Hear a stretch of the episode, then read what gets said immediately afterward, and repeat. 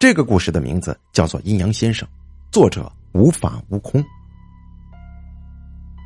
民国时期，有一位姓刘的阴阳先生，这个人懂易经、通八卦、晓阴阳，当地人称刘半仙声望很高啊。关于他的故事，就从小河村的一件奇事开始讲。这小河村有个人叫做张老五，由于家里穷，三十好几了也没讨到老婆，他的几个兄弟都已经成家，他还是独身一人，守着那个破院子独自过活。最近几天呢，他突然间疯了，六亲不认，见人就想打。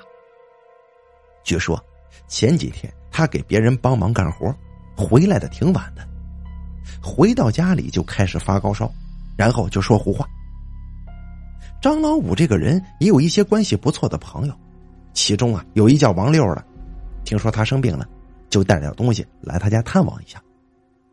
这王六没等说几句话，张老五就大着喊着就站起来说了：“王六，你还我命来！”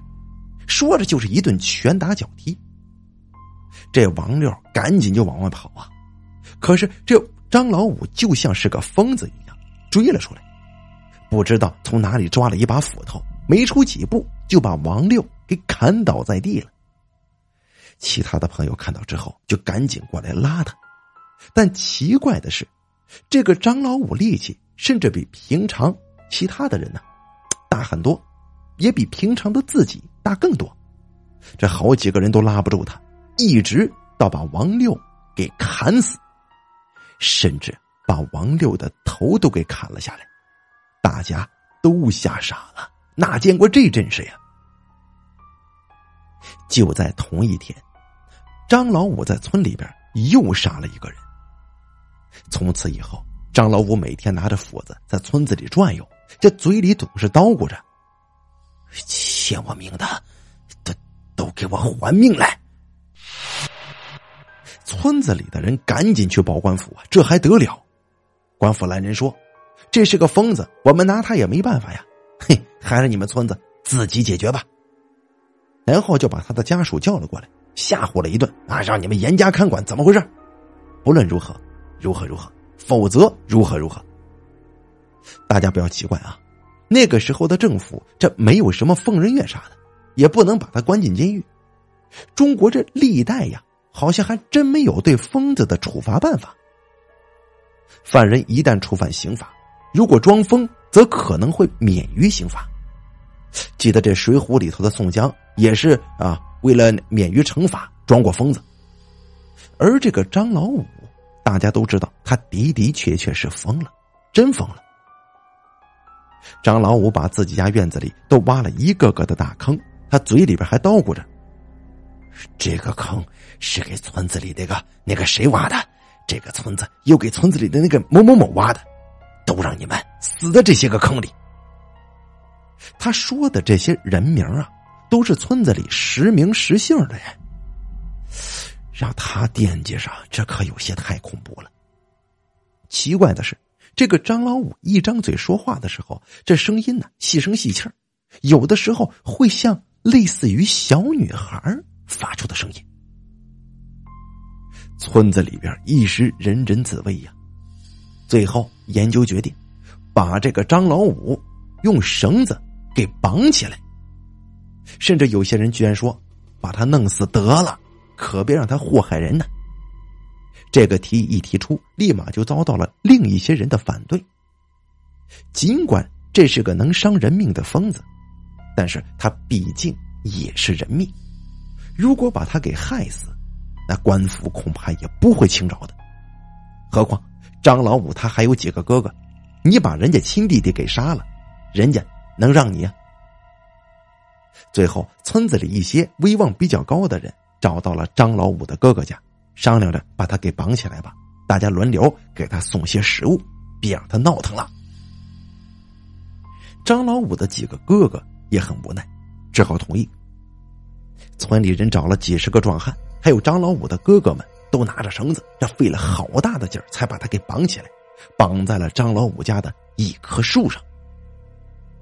绑好了以后，张老五的哥哥嫂嫂们轮流给他送食物，但是张老五的嘴里还是大声大叫的：“啊，要这个人的命，要那个人的命。”绑了三天，就在人们的心里稍稍安下来的时候，一天夜里，不知怎么回事，张老五啊，居然把绳子给解开了。他悄悄的走到村子里，又杀了一个人，并且把头给人家剁了下来。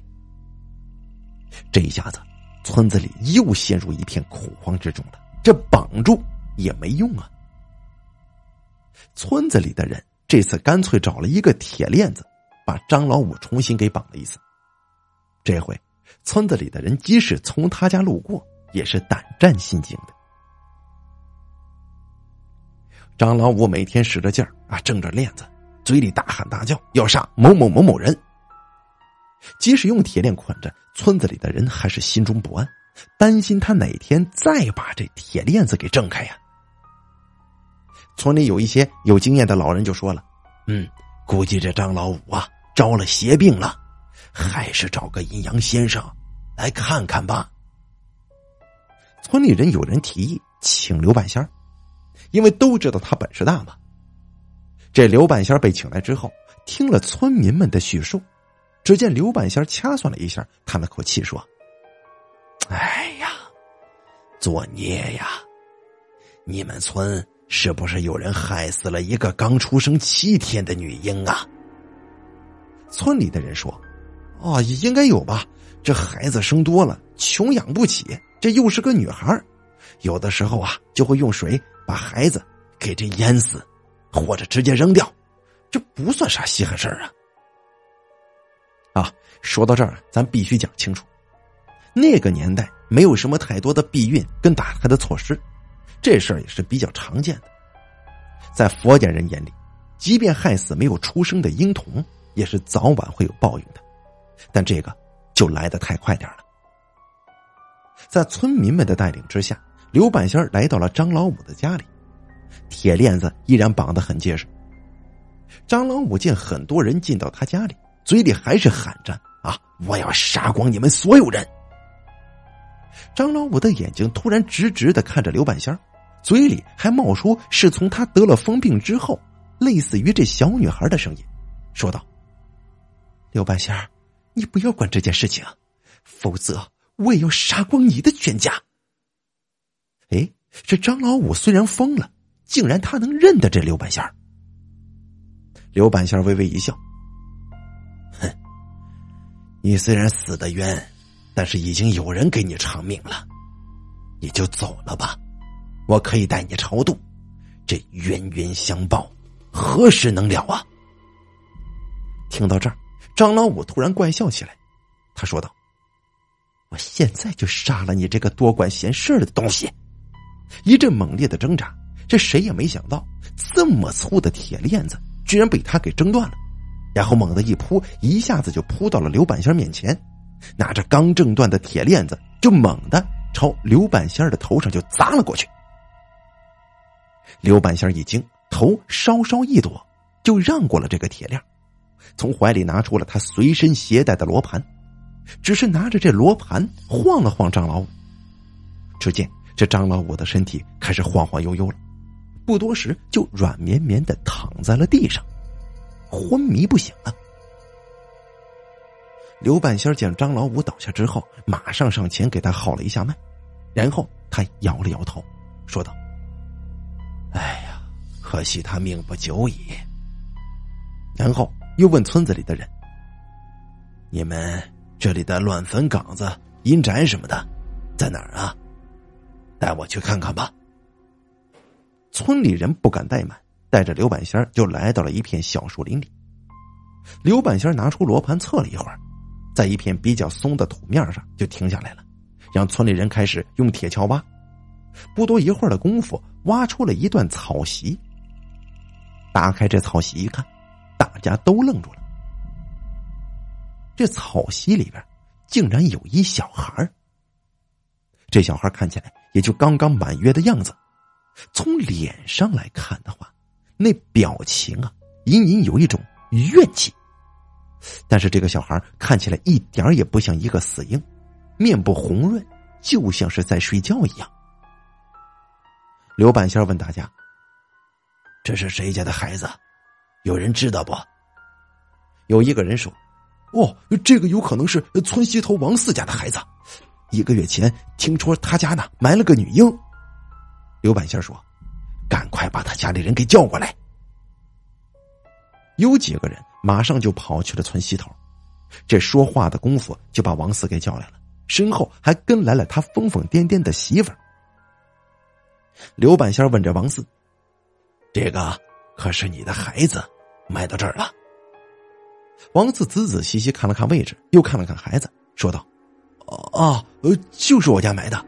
可是这这孩子怎么好像长大许多呀？埋的时候只有七天。”现在这个孩子怎么像满月一般大了？刘半仙说：“真是自作孽不可活呀！孩子都已经七天大了，你们说给活埋就埋了。你们知道，想转世为人是多么不容易的事吗？”王四这个时候哭的不行了，边哭边叙述埋孩子的经过。这王四家呀，极为贫困。大约一个多月以前，他家又生了第七个孩子，才开始养了没几天，就感觉实在是养不下去，也养不起了，就找了他的一个堂兄弟王六，帮忙把这孩子给扔了。其实那个时候扔掉一孩子也是挺正常的一件事儿王六也就满口答应了。晚上，王六跟几个朋友喝了酒之后，抱着孩子就走了。第二天。王六来到他家说：“昨天晚上，我们本打算把孩子扔到小树林就得了，可是我们走了好远，还听见孩子的哭声。我耳边总是能听见孩子喊我的名字，叫救命。我跟那几个酒友借着酒劲回去，把孩子挖了个坑，就给埋了。”当时王六说的这些话被王四的老婆听见了，当时就急疯了，急傻了。他老婆说。半夜的时候啊，总能听到耳朵里一直响着孩子的声音，说：“娘啊，你救救我吧，我快闷死了。”从那以后，这王四的老婆就得上了疯病。没多久，王六跟那几个酒友就被王老五给就被张老五给杀了。刘半仙感叹道：“，首先你们害死孩子是损了阴德的事情。”又半夜子时埋这个孩子，你们没有听老人说过，刚出生的小孩不能入土吗？你们又在极阴之时埋在了这个极阴之地，还入了，还是入学极准，可见天怒鬼怨呐！这个孩子的怨气不能化解，阳气阴气郁结在一起，这孩子生不能生，死不能死，只有把怨气。发到你们的村子了。刘半仙指着孩子给大家看，只见这孩子像没死似的，一看分明是在那里睡着了，比刚埋的时候还长大了不少。刘半仙随后吩咐王四赶紧把这孩子用火给烧了。不大一会儿，火光冲天而起。就在这个时候，只见王四的老婆突然倒地，面色铁青，昏迷不醒了。刘半仙上前号了号脉，拿起一支笔，蘸了点墨，在王四老婆的衣服上、心口这两个袖子各画了几个奇怪的图案，嘴里念念有词。不一会儿，王四的老婆悠悠的醒转过来，刘半仙又开了个奇怪的方子给了他们。没几天，他老婆的疯癫病就恢复如初了。来看热闹的张老五的哥哥嫂嫂也过来求刘半仙给张老五治治疯病吧。你看现在，因为直到现在张老五还没清醒过来，仍然处于昏迷之中。刘半仙说了：“不是我不给他治病啊，是他的命相已绝。你们准备料理后事吧。”果然，没过三天，这张老五啊。真就一命呜呼了。